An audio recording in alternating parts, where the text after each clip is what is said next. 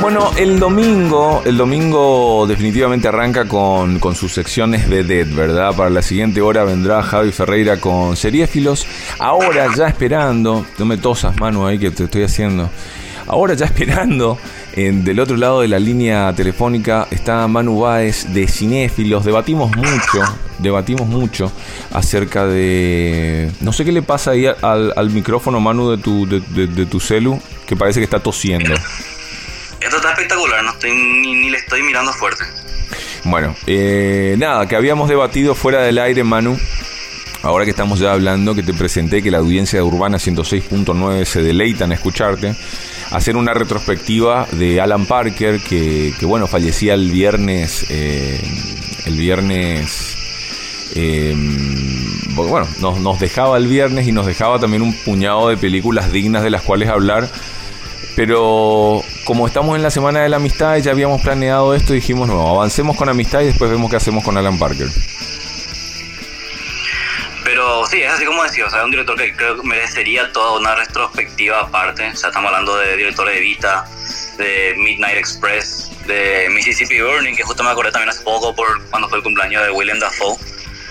Eh, un, un gran director, que por ahí es de esos directores que por lo general uno vio su película pero no está muy consciente de quién está detrás.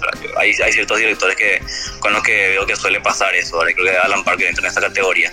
Así que bueno, vamos a echar, lo dejamos por otro momento, hacemos una, una retrospectiva interesante de su filmografía. Sí, y vos sabés que mencionaste, bueno, sacando, sacando, sacando Evita en particular, mencionaste mm, dos, dos de sus películas que son, son, son de las más.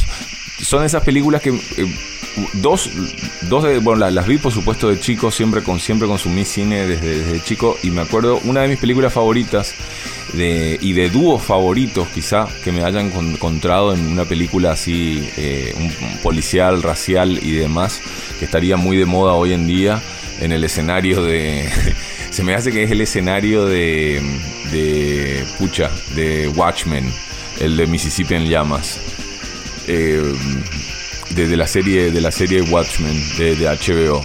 Eh, qué buen dúo Jim Hackman y William Dafoe en esa película. Eh, un dúo como pocos en, en- en algún momento pude llegar a ver.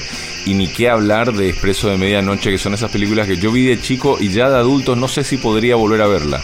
O sea, me, me- me creo que eh, no, no, no, no sé cuánta energía debería de juntar para ver una película eh, tan fuerte y tan cruda como, como Expreso de Medianoche. Pero bueno, dejamos eso de lado eh, para abordar un tema un poquitito más feliz, Manu, que son las películas dedicadas a la amistad en este domingo. Tal cual, se nos pasó el Día de la Amistad por un par de días, pero es un tema que queda ahí pendiente para seguir hablando y obviamente no podemos dejar de recomendar películas al respecto. Dale Manu, Eh, tengo entendido, hablamos en Backstage, son películas cómodas, de fácil acceso. ¿Por qué? Porque están todas en Netflix.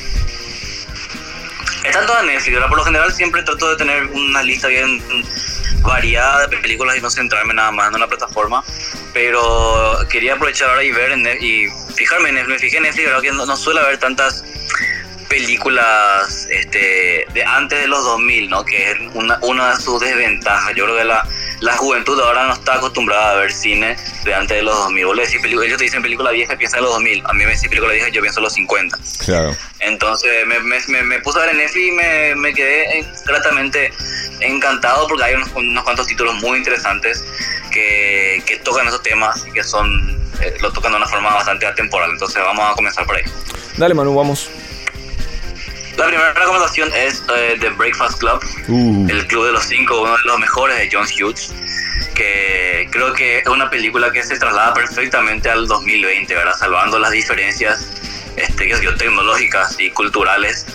Eh, el, el tema de los personajes que son bastante diferentes, de polos opuestos, que en un principio no se llevan nada bien, tienen sus prejuicios con respecto a los otros, pero que aprovechan este estado de detención, la típica detención de las escuelas yankees, para conocerse un poquito más, ¿verdad? Y, sa- y eliminar un poco esas barreras prejuiciosas que tenían formadas antes de ese día.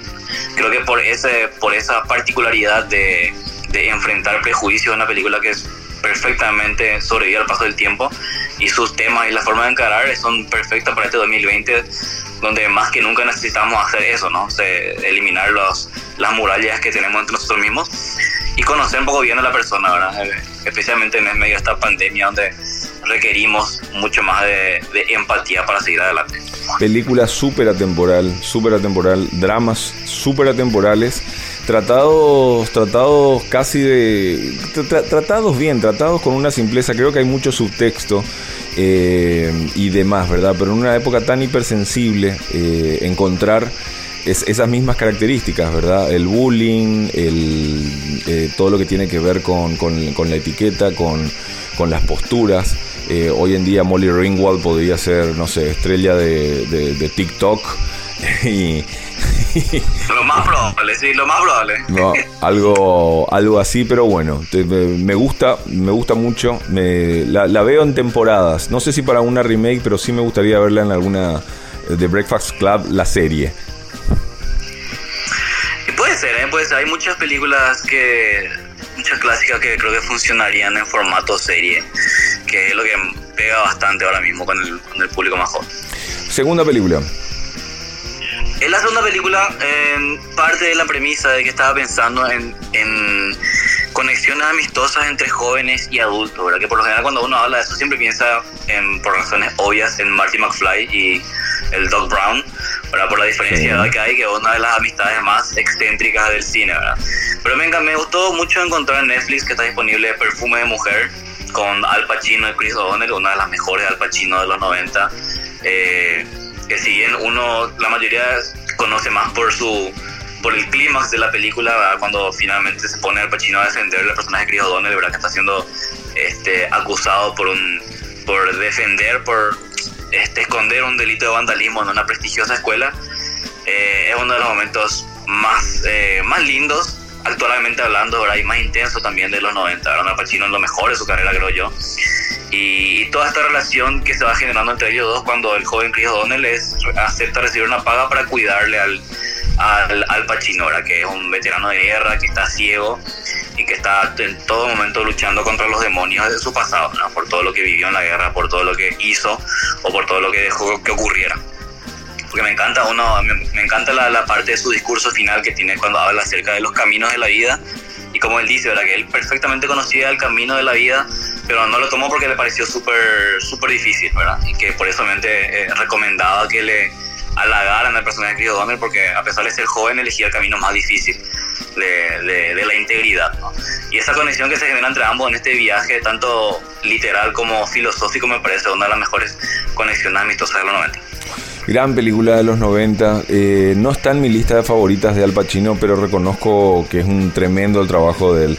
Nunca me. Yo creo, es más, hablaste mucho de Al Pacino, pero yo creo que la principal traba que se me da, de la traba la tengo con Chris O'Donnell que creo que fue la película eh, previa a que se, luego se transforme en el Robin que todos supimos odiar eh, en, su, en su momento. Pero bueno, sí, lo vale. Perfume de mujer, gran historia de amistad entre diferentes generaciones. La tercera, Manu.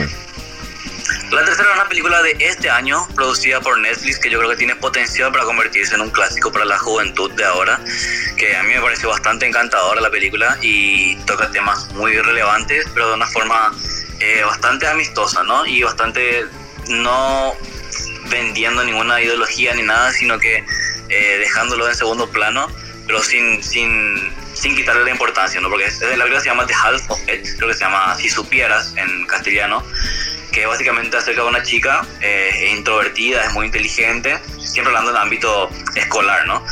Eh, y ella está enamorada de una compañera de clase, ¿verdad? Y resulta que el, el, el, típico joker, el típico deportista de la escuela, le pide que por favor le ayude a escribir cartas de amor a la misma tipa de la cual ella está enamorada. Ya. Entonces se, se, desarrolla este conflicto interno de ella en que, bueno, acepta escribir estas cartas básicamente porque está, está, está interesada en la chica y al mismo tiempo va conociéndole a este tipo, ¿verdad? Que en principio tiene una conexión bastante superficial, nada más que interesada, pero luego ella va conociéndole más allá de su, de su, de su faceta de deportista y el tipo le va conociendo más allá a ella acerca, más allá de su faceta de introvertida, ¿no? De la típica geek. Entonces, lo que parece ser en un principio una película medio romántica termina siendo una película acerca de la amistad que se genera entre ellos dos y queda ahí en, en segundo plano la relación con la otra chica de la cual los, ambos están enamorados, ¿no?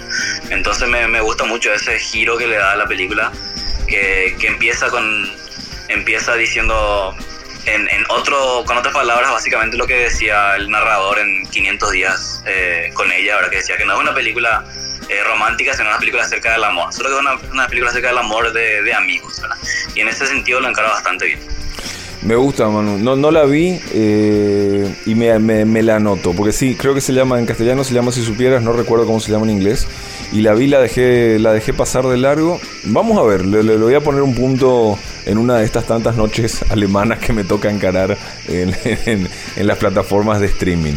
Eh, Manu, te dejo un abrazo enorme, feliz, eh, tardío, pero bueno, nos tocó domingo. Feliz semana de la amistad y que inicien muy bien todo. Manu, si yo quiero películas de amigos, de enemigos, de primo, de parientes, de pirata, ¿dónde te encuentro? Como siempre, en todas las redes sociales, Raúl, Cinéfilos con Z al final, ahí nos leemos. Gracias, Manu. Un abrazo.